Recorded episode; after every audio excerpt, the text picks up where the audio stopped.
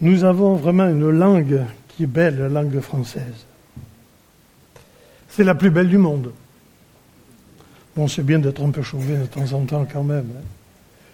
Oui, mais quand même, euh, aux Jeux olympiques, c'est le français qui est utilisé. C'est un signe. Ça veut tout dire. C'est vrai, c'est une langue qui est belle, qui est riche, qui est vivante. Mais alors, qu'est-ce qu'elle est difficile à apprendre nous, on a de la chance, nous. On n'a pas eu besoin de l'apprendre. Chez nous, c'est inné. Mais enfin, ceux qui viennent de l'étranger et qui veulent apprendre le français, pour employer une expression un petit peu triviale, ils galèrent, ils rament. Nous avons au milieu de nous des, des, chrétiens qui font justement ce travail d'alphabétisation et ils sont là pour dire que ce n'est pas évident, ni pour eux, ni pour les autres.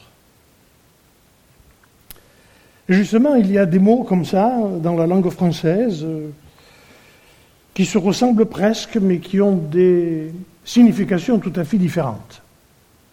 Alors j'en ai pris deux au hasard. Non, il n'y a pas de hasard. C'est consciemment que je l'ai fait. C'est consciemment. Ces deux mots sont inconscient et insouciant.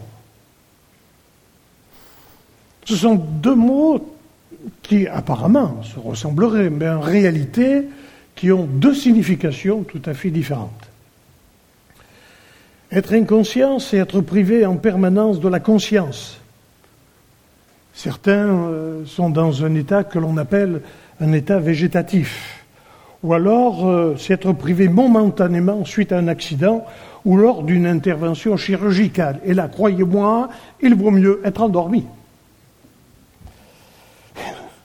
Quoique, je sais, il y a des gens qui euh, utilisent d'autres méthodes, telles que l'acupuncture, telles que l'hypnose, je, préfère quand même les, bonnes euh, façons. Un jour, ben, les, Bordelais savent très bien que j'ai jamais été quand même euh, en bonne santé et qu'il m'est arrivé pas mal de trucs. Les Bordelais se rappellent qu'un jour je suis arrivé bandé euh, des deux mains, des deux bras. Bon, j'avais eu un petit accident, quoi. J'avais égrené 4,50 m de fil de fer barbelé. Et le microchirurgien m'a dit Bon, monsieur Cal, vous m'avez gâté. Alors, ben, je vais vous opérer. Alors, ben, je vais vous endormir localement. Alors, j'ai dit Mais il y en a pour longtemps, là Oh, il me dit minimum 5 heures. Hop, j'ai endormi moi. Hein. non, mais vous avez des gens, vous savez, quand on leur coupe la jambe, qu'on leur met une prothèse, ils font ça, euh, voilà. Alors ils entendent de la scie, ils entendent de la chignole, ils entendent de tout. Il vaut mieux être endormi quand même être inconscient. Euh, être insouciant, ce n'est pas être privé de conscience, mais euh, c'est ne pas se soucier de quelque chose, être indifférent, négligent, étourdi, détaché, vivant le plus souvent dans la lune plutôt que de s'y rendre. Vous avez tous fait quand même euh, des expériences dans ce domaine-là. Je me souviens, mon épouse me disait que quand elle était enfant et qu'elle allait chez son grand-père pendant les vacances. C'est une ferme en Normandie. Euh, il faisait beau, il fait beau de temps en temps, en Normandie quand même. non, je m'adresse à un Normand, quoi. Bon, je fais attention. Quoique quand j'ai commencé mon ministère à Rouen, pendant six mois, j'ai jamais vu le soleil. Et même le jour de notre mariage, on a eu les quatre saisons. On a eu le soleil, la pluie, la neige et le vent. Mais là, en plein été, eh bien, elle faisait ses devoirs, et puis, bizarrement, vous savez, il y a des mouches qui, dans les fermes, il y a des mouches partout, alors, une mouche qui était sur la vitre, et les devoirs étaient devant, mais les yeux étaient sur la vitre. Elle suivait la mouche. Pourtant, il y avait du boulot, hein. Non, non, non, son esprit était ailleurs. Être inconscient, être insouciant, ce sont deux choses tout à fait différentes. Mais vous savez, il y a des gens comme ça, ils sont capables de conjuguer les deux en même temps. Et qu'on soit inconscient ou insouciant, d'une manière ou d'une autre, on risque pas mal de problèmes, de se mettre en danger. Nous avons vu dernièrement une, émission à la télévision, euh, cette émission s'intitule Des trains pas comme les autres, Peut-être vous l'avez vu aussi. Et ça se passait au Zimbabwe. Il y avait là les, chutes Victoria, parce qu'on dit, on dit toujours les chutes du Niagara au, Canada, c'est les plus belles. Non, non, les plus belles chutes qui existent au monde, c'est justement les chutes Victoria.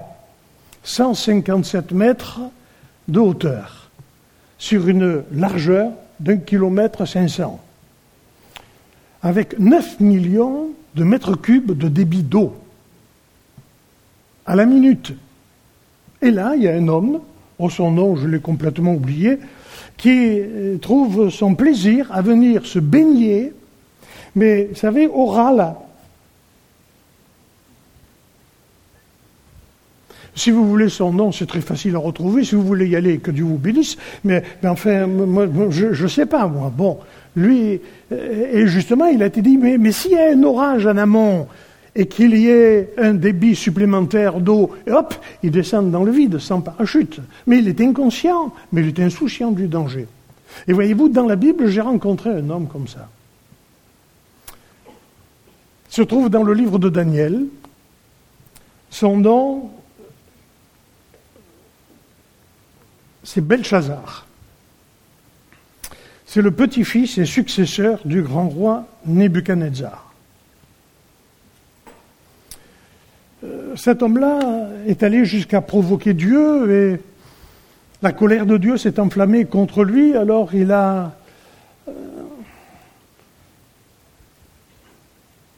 manifesté sa présence par sa main qui est venue inscrire quelque chose sur le mur euh, dans la salle du banquet où ils étaient tous réunis, une inscription que personne n'a été capable de traduire. Alors il a été troublé, on va le voir tout à l'heure, mais non seulement lui, mais tous ceux qui étaient là. Alors il a cherché à savoir, est-ce qu'il y a quelqu'un qui est capable de traduire ça Et personne n'a été trouvé. Il y a quelqu'un qui a dit, si, si, il y a quelqu'un en qui l'Esprit de Dieu habite et lui est capable de te traduire cela. Son nom, c'était Daniel, un homme de Dieu, qui est venu et quand il a vu cette inscription, de suite l'Esprit de Dieu lui expliquait. Et voilà, euh, voilà ce qui est écrit. C'est pourquoi Dieu m'a envoyé, Dieu a envoyé cette extrémité de main qui a tracé cette écriture. Voici l'écriture que tu as tracée. Compter, compter, peser et diviser. Et voici l'explication de ces mots. Compter, Dieu a compté ton règne il y a mis fin. Peser, tu as été pesé dans la balance de Dieu et tu as été trouvé léger. Et c'est cette phrase-là qui a attiré vraiment toute mon attention. Tu as été pesé dans la balance de Dieu et tu as été trouvé léger. Belshazzar, son nom signifie le Dieu bel protège le roi. C'est-à-dire que cet homme-là, il avait un Dieu qui était à sa disposition. Il avait un garde du corps formidable, un Dieu. Belle protège le roi. Euh, cet homme-là ne pouvait pas ne pas savoir ce qui s'était passé dans la maison de son grand-père. Il a été témoin de cela. Il a été élevé dans la maison de son grand-père, dans la maison de Nebuchadnezzar. Il était petit, il a grandi, il a donc tout connu cela. Or, le roi Nebuchadnezzar, quand même, c'est un roi imposant, roi de l'empire de Babylone. Un homme qui un jour a été capable de dire voilà Babylone la grande que j'ai construit pour y installer ma grande gloire. C'était pas n'importe qui. Un homme orgueilleux, prétentieux, un dictateur. Oui, mais voilà que Daniel, lui, avec ses amis, euh, ils ont été déportés, ils sont là dans la, maison de, de, Nebuchadnezzar, et puis le roi a voulu euh, les souiller en leur faisant manger de ses mets à lui, de ce qu'il y avait sur sa table. Et sur sa table, il n'y avait pas que des choses qui étaient recommandées dans la loi de Dieu. Et, et Daniel, lui, a dit non, non, non, non, non, je ne veux pas, nous ne voulons pas avec mes amis nous souiller avec les mets de ta table.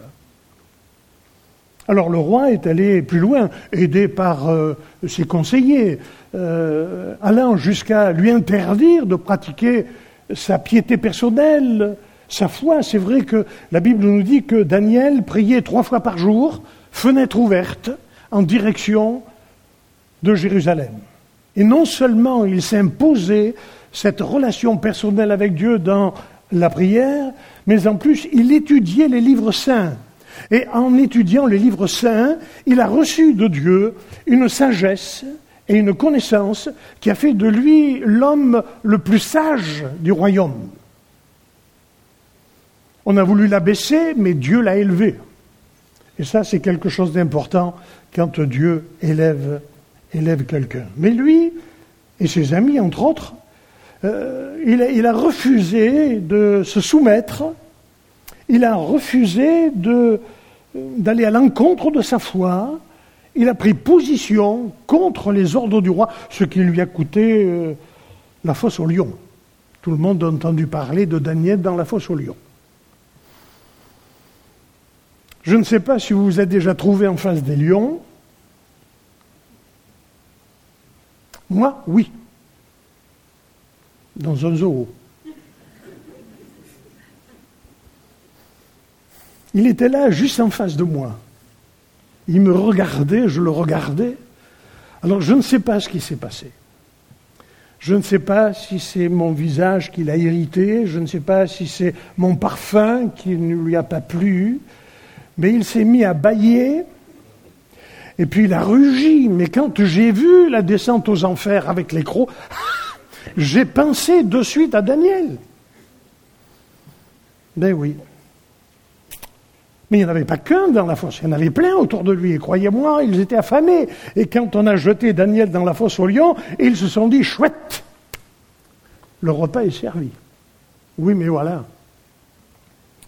Ce que Nebuchadnezzar et les autres ne savaient pas, c'est que Daniel, lui, il avait pour protecteur le Dieu celui dont nous avons chanté tout à l'heure, celui qui est fort, qui est incomparable, qui est tout-puissant, à qui tout est possible.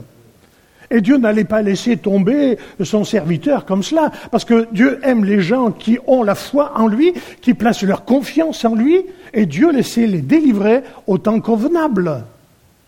J'aurais aimé entendre un petit amen quand même. Ne vous forcez pas, mais bon, c'est encourageant quand même. Et là, eh bien, Dieu a envoyé un ange qui a dit au, lion, euh, l'ange a fermé la gueule des lions et Daniel a dormi paisiblement. Dieu veille sur les siens et il ne les abandonne jamais. Même il est écrit que euh, Dieu veille sur Israël, mais que s'il veille sur Israël, il veille sur chacun des siens. Jamais il ne dort.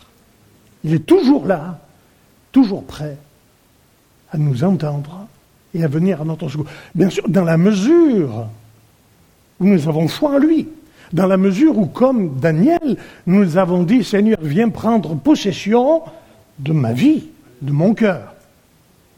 L'apôtre Paul a pu dire, ce n'est plus moi qui vis, c'est Christ qui vit en moi. Et dans la mesure où nous permettons à Dieu, dans la mesure où nous permettons à Jésus-Christ de venir habiter notre vie, nous lui appartenons et nous sommes plus précieux que la prunelle de ses yeux. Et même Jésus va dire, vous êtes dans la main de mon Père et nul ne vous ravira de sa main. Et même l'apôtre Paul, plus tard, va dire dans son épître aux Romains, rien, absolument rien ne pourra nous séparer de l'amour de Dieu manifesté en Jésus-Christ. Mais voyez-vous cette opposition de Nebuchadnezzar par rapport à Daniel? Parce qu'en touchant à Daniel, il a touché à Dieu. Et on ne touche pas à Dieu impunément. Vous savez, j'aime bien cette phrase où Dieu va trouver Moïse, il va lui dire, tu sais Moïse, celui qui te touche me touche. C'est ce qui s'est passé pour Daniel.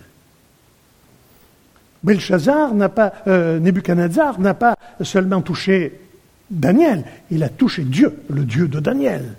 Et là, la colère de Dieu est tombée sur lui. Et, cet homme-là est tombé malade d'une maladie assez particulière, la lycanthropie.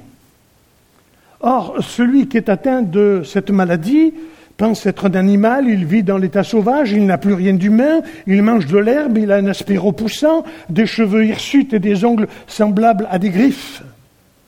Vous voyez cette image-là qu'il a représentée. Vous voyez la différence entre les deux? Le moment de sa gloire et le moment de son humiliation. Et pendant sept ans, il s'est retrouvé là, dans le champ, sous la condamnation. Et puis, il est écrit dans la Bible jusqu'au moment où il a levé les yeux vers le ciel, alors la raison lui a été euh, redonnée et il a confessé que l'Éternel, le Dieu de Daniel, était le seul vrai Dieu. Et il en a fait une déclaration publique. Et voilà ce qu'il a dit. Après le temps marqué, moi, Nebuchadnezzar, je levai les yeux vers le ciel et la raison me revint. J'ai béni le Très-Haut, j'ai loué et glorifié celui qui vit éternellement, celui dont la domination est une domination éternelle et dont le règne subsiste de génération en génération. Tous les habitants de la terre ne sont à ses yeux que néant. Il agit comme il lui plaît avec l'armée des cieux et avec les habitants de la terre. Il n'y a personne qui résiste à sa main et qui lui dise Que fais-tu? En ce temps, la raison me revint.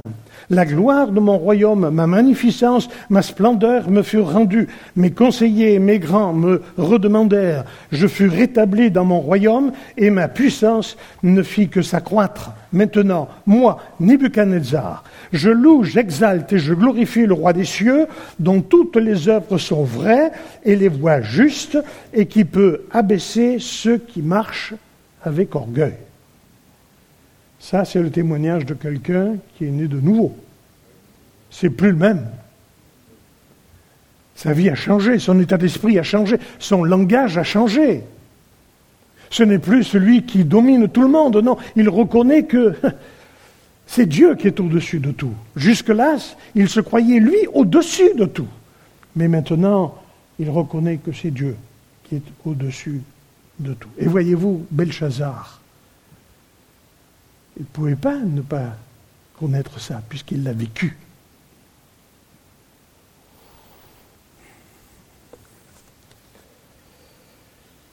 Pourtant, il a laissé de côté cet euh, événement pour conduire sa vie comme un insensé. Et dans cette insouciance et cette inconscience, il en est arrivé à provoquer Dieu. Parce que ce fameux soir du banquet, il a demandé ce qu'on aille chercher tous les ustensiles d'or qui servaient au culte, pour les Israélites, au culte pour l'Éternel, le Dieu d'Israël. Et il s'en est servi pour manger, pour boire. Cette soirée-là, c'était une véritable orgie. Et ils se sont donc servis des instruments saints pour les souiller, pour se souiller et pour provoquer Dieu. Et c'est à partir de ce moment-là que la main de Dieu est apparue. Il y a là une inscription, là. C'est vrai que personne ne peut, ne peut voir, ne peut comprendre. Et quand euh, Belshazzar et ceux qui l'entouraient ont vu, ont vu cette main, ont, vu cette inscription là sur le mur, ils ont tous été tétanisés. La Bible me dit que même lui, Belshazzar, il a été troublé il a changé de couleur. Et quand on a peur, on change de couleur. Alors, on a l'habitude de dire Oh, j'ai eu une peur bleue. J'ai jamais vu quelqu'un de, bleu, mais enfin, bon, c'est une expression. Hein. Une peur noire. J'ai jamais vu quelqu'un avoir peur et devenir noir. La Bible nous dit que les jointures de ses coudes, de ses reins, tout s'est distendu. Et puis il a eu les genoux qui se sont témoignés de l'affection, les genoux qui se sont cognés l'un contre l'autre. Et voyez-vous, quand quelqu'un a peur, eh ben, c'est communicatif, tous les autres ont peur. J'avoue que je me mets un peu à leur place, euh, quelle aurait été ma réaction, voilà. Et alors Daniel est arrivé, et il a donné l'explication, compter, compter, peser et diviser il va même aller plus loin. Il va dire, tu as été pesé dans la balance de Dieu et tu as été trouvé léger, Maintenant, ta vie est comptée, tes jours sont comptés, tes moments sont comptés, et même ton royaume sera divisé et donné à d'autres. Et la Bible nous dit que dans la nuit même, Belshazzar a été tué, il a perdu la vie, son royaume a volé en éclats. Souvenons-nous quand même de la signification de son nom. Belle protège le roi. Dans ces moments-là où il avait besoin d'être protégé, sécurisé, rassuré, où il était son Dieu. Preuve que son Dieu n'existe pas. Il a voulu se rassurer, mais au moment où il avait vraiment besoin d'être rassuré, il s'est retrouvé tout seul. Et voyez-vous, c'est quand même quelque chose de terrible de se retrouver seul en face de Dieu. La Bible nous dit c'est une chose terrible que tomber entre les mains de l'Éternel, entre les mains de Dieu. Et là, il s'est retrouvé tout seul en face de Dieu, parce qu'il savait très bien que cette phrase-là le concernait lui. Pour quelle raison? Parce qu'il n'a pas écouté les conseils de Nebuchadnezzar, son, grand-père. Il n'a pas, pris conscience que euh, ce qui s'était passé pour son grand-père était quand même quelque chose d'important. Il ne s'est pas souvenu de ce que son grand-père avait dit. Il a laissé tout cela de côté. Il ne s'est pas soucié de son âme, il ne s'est pas soucié de sa vie. Non, lui, pour lui, c'était le plaisir, avec un grand P. Le plaisir dans tous les sens du terme. Lui, c'était le manger, c'était le boire, c'était se divertir, euh, c'était les, femmes, c'était euh, tout ce que vous voudrez. Pourtant, il avait été conseillé. Et il savait. Et c'est là que Dieu l'a pris et l'a mis sur sa balance à lui. Alors vous voyez, c'est pas lui qui pèse le plus lourd. Hein. Et Dieu a dit, tu as été pesé et tu as été trouvé léger. Je n'ai pas besoin, moi, d'un Dieu qui ne me réponde pas quand je l'appelle. Je n'ai pas besoin d'un Dieu incapable de venir à mon secours. Je n'ai pas besoin d'un Dieu qui ne puisse pas résoudre mes problèmes. Je n'ai pas besoin d'un Dieu qui, même si je l'appelle à 3 heures du matin, eh bien, euh, ne répond pas. Moi, j'ai besoin de quelqu'un qui a besoin de m'entendre, de quelqu'un qui me connaît, de quelqu'un qui connaît mes besoins, de quelqu'un qui sait très bien ce qui se passe dans mon cœur, dans ma tête, dans ma vie, dans mon corps. J'ai besoin de ce Dieu-là. Alors c'est vrai qu'il y a toutes sortes de dieux qui existent. Vous avez euh, les dieux du spectacle, les dieux du sport, les dieux du grand ou du petit écran, les dieux de l'informatique, les dieux de la finance et les dieux de la politique. Oui, mais ces dieux-là, ne seront absolument d'aucun secours quand nous aurons besoin d'être soutenus. Vous savez, un jour, et on trouve cela dans le livre d'Ézéchiel, Dieu s'en est pris au peuple d'Israël. Parce que son peuple, au lieu de lui faire confiance à lui, a plutôt fait confiance à, l'Égypte. Alors Dieu lui a dit, le roseau sur lequel tu t'es appuyé sur l'Égypte s'est brisé. Et ton épaule a été déchirée et a rendu tes reins immobiles. Un soutien de roseau. Vous avez déjà vu des roseaux? Essayez de vous y appuyer. Ah, c'est vrai, quand on écoute la fable de La Fontaine, le chêne et le roseau, euh, le, roseau, il plie, mais il rompt pas. Oui, mais enfin, c'est pas d'un gros soutien. Hein. Si vous avez besoin un jour d'un échafaudage, ne prenez pas des bambous, les attachant les uns aux autres. Si vous voulez y aller, allez-y, hein. c'est pas un problème. Hein. Mais je vous laisserai y monter tout seul. Dieu a dit c'est un soutien de roseau. Et combien d'hommes, de femmes, et peut-être que nous, ce soir, parmi nous, il y a des amis qui ont mis euh, leur confiance dans ces choses-là. qui peut-être ont mis même leur confiance dans la religion ou dans toutes ces sciences occultes, pour essayer de trouver une solution, pour essayer de, survivre tant bien que mal, de sortir des difficultés. Et aujourd'hui, eh bien, vous êtes là et vous êtes obligé de constater que, comme Belshazzar, son Dieu l'a laissé tomber et vos dieux vous laissent tomber. C'est pour cette raison que Dieu a créé une circonstance pour que vous soyez là. Parce que le hasard n'existe pas. Rien n'arrive sans que Dieu ne le permette. C'est écrit. Je ne l'invente pas. Et si Dieu a créé des circonstances pour que vous soyez là, c'est peut-être pour que vous puissiez réaliser que vos soutiens jusqu'à aujourd'hui n'ont été que des soutiens de roseau, qui n'ont été et qui ne seront toujours qu'aucun recours pour vous. Mais si Dieu a voulu que vous soyez là, c'est parce qu'il va vous proposer autre chose.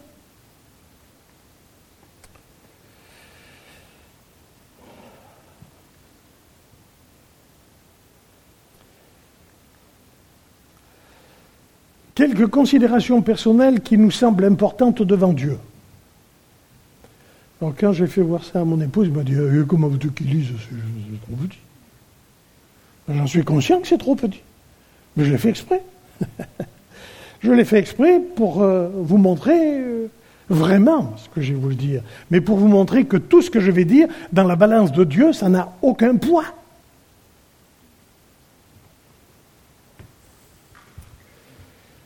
Ceux qui se considèrent bien à leurs yeux et méritent le ciel, vous en avez des gens comme ça. Et l'apôtre Paul les appelle les propres justes. Des plus beaux que moi, tu meurs. Heureusement que Dieu est tombé sur moi parce que des gars comme moi, il n'y en a plus. Des gens qui n'ont jamais tué ni volé, ils ont la conscience tranquille, pas de problème. Alors, ça, ça ne fait pas le bois dans la balance. Hein. Euh, ceux qui se basent sur leur mérite religieux. Alors j'ai marqué oui, oui, j'y pense. C'est peut-être euh, oui pour eux, mais pour Dieu c'est non. Oui, mais non. On peut aller faire euh, toutes sortes de prières, de neuvaines. Ma mère, tous les jours, elle allait à la cathédrale d'Aix-en-Provence. Tous les jours, elle faisait brûler des cierges, elle faisait des prières, elle les payait très cher pour que la paix revienne dans la maison. Parce que mon père, lui, était une Et chaque fois qu'il arrivait à la maison, c'était, c'était la guerre, c'était des cris. Et il fallait surtout pas que quelqu'un se trouve sur son chemin. Alors dès qu'on entendait la porte fermée, tout le monde était au lit. Et tous les matins, ben, ma mère allait à la cathédrale, elle faisait des prières. Et elle pouvait dire, mais moi, hein, j'ai quand même un mérite religieux, quand même. Et ces gens qui vont à Lourdes, et ces gens qui vont à Lisieux, euh, pour justement, eh bien, euh, accomplir leur devoir religieux. Bah oui, mais oui, mais non. Et ceux qui se basent sur leurs rangs, sociaux et sur leurs noms. Vous avez des gens, ils ont des noms ronflants. Il faut que tout le monde les voit. Et surtout, c'est pas n'importe qui. Je suis Monsieur II. Bah oui, mais c'est pas parce qu'on est Monsieur II qu'on est connu de Dieu. Et quand il arrivera devant, Dieu, euh, il ne va pas dire Moi je suis monsieur de. D'ailleurs, la Bible nous dit que devant Dieu, toutes bouches seront fermées. Donc, euh, hein, là, il n'y aura pas. Et puis ceux qui pensent que rien ne va se passer. Non, non, non. Alors là, il faut beaucoup de foi pour croire ça. Ceux qui pensent qu'il n'y a rien après la mort et que c'est à tort qu'on s'inquiète. Ceux qui pensent que Dieu ne condamnera personne puisqu'il est amour. C'est vrai, Dieu est amour. Hein. C'est écrit même, c'est répété maintes et maintes fois. Dieu est amour. Et c'est vrai. Oui, mais l'amour, ce n'est pas de la faiblesse. C'est pas parce que Dieu est amour qu'il est faible et qu'il revient sur ce qu'il a dit. Ce qu'il a dit, il a dit une fois pour toutes. Vous avez des gens, ils sont toujours en train de, revenir sur ce qu'ils ont dit la veille. Euh, non, non, non, Dieu non. Ce qu'il a dit, il a dit à toutes les générations de tous les temps. L'âme qui pêche, c'est celle qui mourra. Ce n'est pas moi qui l'ai dit, c'est Dieu qui le dit.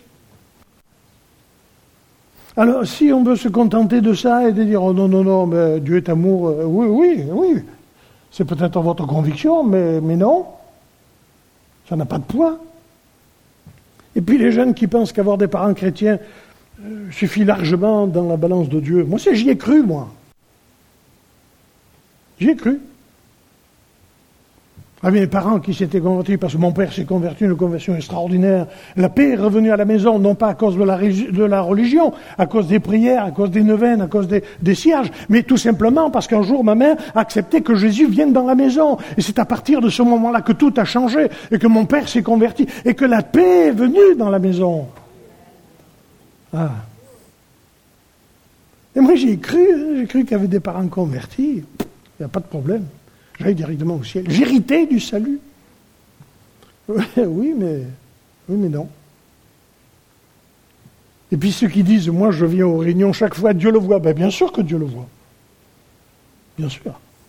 oui, mais non. C'est pas parce qu'on va venir à toutes les réunions qu'on va régler notre problème spirituel avec Dieu. Et puis ceux qui font acte de se convertir sans jamais l'avoir fait de cœur, parce que si vous allez dans le livre de Malachie, il est bel et bien écrit, on verra la différence qu'il y a entre celui qui sert Dieu et celui qui ne le sert pas. Et l'apôtre Paul lui-même, écrivant aux Corinthiens, va dire celui qui est en Christ, il est une nouvelle créature. Pour lui, les choses anciennes sont passées, toutes choses sont devenues nouvelles. C'est ça la conversion de cœur.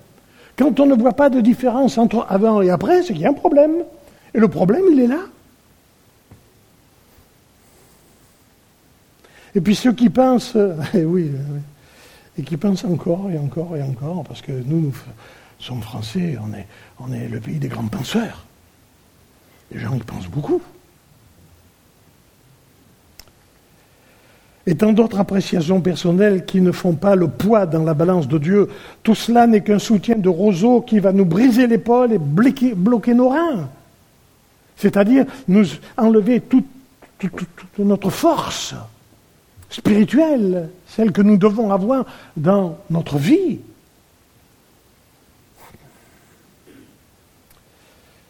vous allez me dire, oui, mais alors qu'est-ce que c'est qui pèse dans la balance de Dieu? Ben, ben, On va voir. Ce qui fait le poids dans la balance de Dieu, c'est la foi dans le sacrifice de Jésus-Christ. Parce que le Christ n'est pas venu sur la terre au hasard comme ça, parce que euh, jour parachuté comme ça par Dieu. Non, non, non, non. Il a dit lui-même, le Fils de l'homme est venu chercher et sauver ceux qui étaient perdus. Dans l'Ancien Testament, le souverain sacrificateur rentrait dans la présence de Dieu et il offrait à Dieu des sacrifices pour le pardon des, Israélites. C'était une offrande. Le sang coulait, le sang innocent pour le pardon des coupables, des pécheurs. Mais on se rend compte que quand le Christ est venu, ce n'est pas le souverain sacrificateur qui est rentré dans, euh, la, euh, la présence de Dieu avec une offrande. Non, c'est lui-même qui est rentré dans le lieu très saint, qui s'est présenté devant Dieu comme l'offrande par excellence. C'est ce qui va faire dire à l'auteur de l'Épître aux Hébreux que Jésus-Christ est le souverain sacrificateur par excellence et qu'il s'est offert lui-même en rançon pour nous. Si nous n'acceptons pas de croire dans le sacrifice de Jésus, si nous n'acceptons pas de croire qu'il a pris notre place, parce qu'il a pris notre place, comme dira Isaïe le prophète, le châtiment qui nous donne la paix est tombé sur lui, c'est lui qui s'en est chargé. Et si nous n'acceptons pas qu'il ait pris notre place, alors euh, nous ne ferons pas long feu dans la balance de Dieu. Ce qui fait du poids, c'est l'obéissance à la parole de Dieu, ce n'est pas seulement de la connaître, c'est de la vivre et de la mettre en pratique. Notre pasteur, M. Avril, il y a quelque temps de cela, nous a parlé de ces hommes qui entendent la parole mais qui ne la retiennent pas, comme dira euh, l'apôtre, l'apôtre Jacques. Ça rentre d'une oreille, ça sort de l'autre. C'est bien de garder la parole. Ce qui va faire dire à l'apôtre Paul à Timothée, mais garde ce que tu as reçu, garde le bon dépôt, garde la parole, garde tout ce que Dieu t'a donné comme don. Garde ces choses-là. Ça, ça fait du poids dans la balance de Dieu. Et puis, marcher fidèlement dans la vérité, basée sur ses promesses. Tu l'as dit, Seigneur, je le crois. Je le crois. Et je m'y attends. C'est vrai que Dieu est souverain en son temps. Nous, on voudrait, vous savez, nous, tout, tout de suite. Parce qu'on part du principe que Pour nous, Français, rien n'est impossible. Vous savez, je connais mes classiques. Hein. Il y en a d'autres qui l'ont dit avant moi. Alors on veut tout tout de suite. Maintenant, on va nous créer, d'ailleurs au Canada ça existe, les gens dans leur maison, ils mettent leur voiture en route. Pour que quand ils arrivent dans la voiture, ils sont prêts à partir. Ça, tout va très vite. Je me rappelle au début, quand il y avait Internet, ça ramait, ça ramait pour, pour euh, enregistrer des dossiers, il fallait attendre, attendre. Oh, aujourd'hui, deux secondes après, vous posez une question à Google, pop, de suite, vous avez la réponse. Même bientôt, ils vont arriver à nous répondre avant qu'on pose la question. Parce qu'il faut que ça aille vite. Mais oui, mais Dieu n'a pas la même euh, notion du temps que nous. Dieu fait toutes choses belles en son temps. Il y a des promesses, on s'y attend, on le sait, il a dit, c'est écrit, je le crois. Je m'y attends. Ces choses-là existent. Je ne les ai pas encore vues, mais je sais qu'elles vont venir. Vivre pour lui. Alors aujourd'hui, on vit plutôt pour soi. Toutes les conditions sont requises pour qu'on puisse prendre soin de nous, en premier. Il y a un vieux dicton qui dit chacun pour soi. Puis à la limite, Dieu pour tous, mais bon. Vivre pour lui, ce n'est plus moi qui vis, dira Paul, comme je disais tout à l'heure, c'est Christ qui vit en moi. Être accepté, de changer nos projets pour entrer dans les projets de Dieu. Il y a toujours une image qui m'a marqué Marie, la mère de Jésus. Elle est fiancée à Joseph. Ils voulaient se marier, ils ont fait toutes sortes de projets. Comme deux jeunes qui veulent se marier, qui veulent fonder un foyer. Ils ont prévu, comme lui, il était charpentier, bon, et il était maître d'œuvre, donc bah, il a peut-être pensé, ce serait bien de, s'installer, de s'agrandir, de prendre des ouvriers, de, hein, et puis on va faire construire une maison, et puis on va avoir des enfants. Mais c'est, mais c'est logique. Quelqu'un qui ne pense pas ça, il y a un problème. Et puis un jour, un ange vient. Il dit Marie, voilà notre, notre Dieu a notre projet pour toi connaissez quel était le projet. Tu vas être enceinte et de toi naîtra le sauveur des hommes. Marie aurait pu dire Ah non, non, non, eh, oh, oh, eh, moi j'ai fait mon projet, j'ai fait mon programme avec mon fiancé, on va se marier. Elle aurait pu faire toute la liste et le lui dire à l'âge. Non, non, elle n'a rien dit. Qu'est-ce qu'elle a dit Je suis la servante du Seigneur. Elle ne vit pas pour elle, elle vit pour Dieu. Et en vivant pour Dieu, elle vit pour les autres. Et heureusement qu'elle n'a pas changé son projet. Heureusement qu'elle est entrée dans le projet de Dieu, qu'elle ne s'est pas attachée à ses projets à elle. Sinon vous ne seriez pas là et moi non plus. Puisque c'est par elle que le Christ a été donné aux hommes. Vivre pour lui. Prendre le temps pour lui. Un jour, on discutait là en famille. Ah oui, ben, maman, vous êtes toujours en réunion. Bah oui, mais c'est notre vie.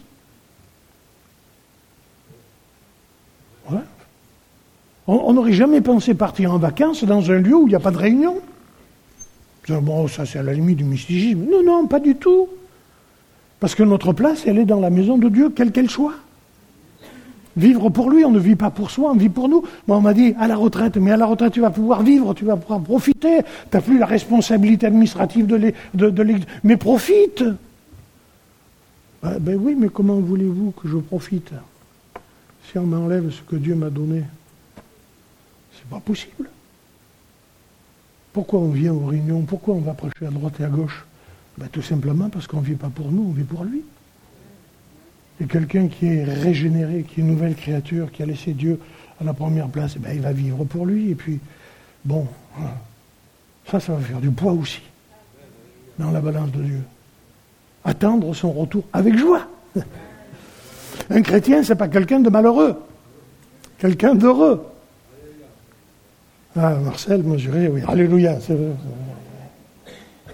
vous avez des gens, moi je voudrais pas être heureux comme eux. Heureux. Très. C'est dedans, ça ne se voit pas. Bah oui, mais euh, moi, j'aime bien. On m'a dit un jour que j'étais, je ris un peu beaucoup. Ben oui, je ris beaucoup. Pourquoi? Parce que ben, je suis heureux d'appartenir à Dieu. Et puis maintenant, je sais que mon Seigneur va revenir bientôt. C'est important. Ceux-là sont connus de Dieu, parce qu'ils font le poids dans la balance de Dieu. Voyez-vous, juste une dernière citation, si je la retrouve?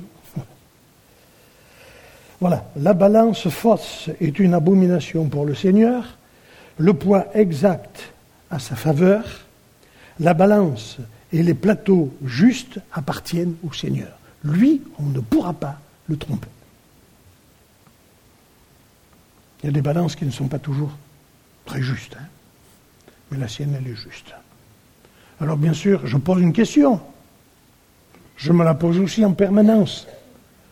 Quel poids est-ce que je fais dans la balance de Dieu? Comment nous ferons, nous prions le Seigneur ensemble. Te disons merci, notre Dieu, pour ta présence au milieu de nous. Tu es le Dieu qui ne change pas. Tes promesses sont oui, amen. Ce que tu dis s'accomplit toujours, en son temps, mais s'accomplit toujours. Que nous puissions être de ces gens qui attendent avec joie, avec patience, l'accomplissement de toutes tes promesses. Délivre-nous, Seigneur, de toute impatience mais nous voulons être prêts pour le moment où tu interviendras dans notre vie, d'une manière ou d'une autre. Parce que Seigneur, c'est toi qui as toujours raison, tu es souverain.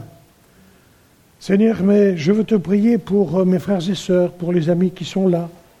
Je veux te prier pour ceux qui peut-être se sont confiés dans toutes sortes de, soutiens, qui sont en réalité que des soutiens de roseaux, qui ne pourront jamais les aider et qui ne pourront jamais être pour eux un moyen de salut, de délivrance et de grâce.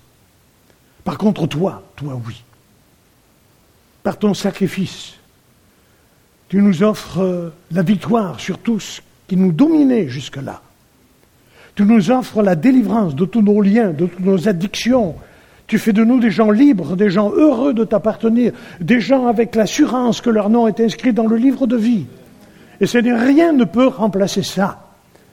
Tu as fait de nous de nouvelles créatures. Oh, nous sommes loin d'être parfaits, Seigneur. C'est vrai. Tu le sais, je le sais. Nous sommes tous imparfaits. Nous avons tous des failles d'une manière ou d'une autre. Mais Seigneur, toi, tu nous pardonnes en Jésus-Christ. Et ton regard, Seigneur, est posé sur nos vies. Mais Seigneur, ce soir, tu vois tous ceux qui sont là. Tu sais ceux qui t'appartiennent, ceux qui ne t'appartiennent pas encore, ceux qui croient appartenir et qui risquent un jour d'être déçus. Seigneur, s'il te plaît, par ton esprit, c'est ce que nous t'avons demandé, par ton esprit, passe au milieu de nous et pose ta main sur les uns, sur les autres. Que chacun, Seigneur, ne puisse pas tomber dans le piège de l'insouciance ou de l'inconscience, mais que chacun puisse réaliser les moments qu'ils sont en train de vivre c'est une occasion que tu leur donnes, une nouvelle occasion. Se reposera-t-elle, Seigneur? Toi, tu le sais. Mais pendant que nous sommes là, nous voulons te choisir, toi. Nous voulons t'accueillir, toi. Nous voulons vivre de ta vie. Nous voulons obéir à ta parole. Nous voulons te renouveler toute notre foi et toute notre confiance. Tu es le Dieu du salut, de la guérison. Tu es le Dieu de la délivrance. Tu es le Dieu de la paix. Tu es le Dieu de la réconciliation. Seigneur, ce soir, étend ta main sur ses amis. Nous restons dans le recueillement.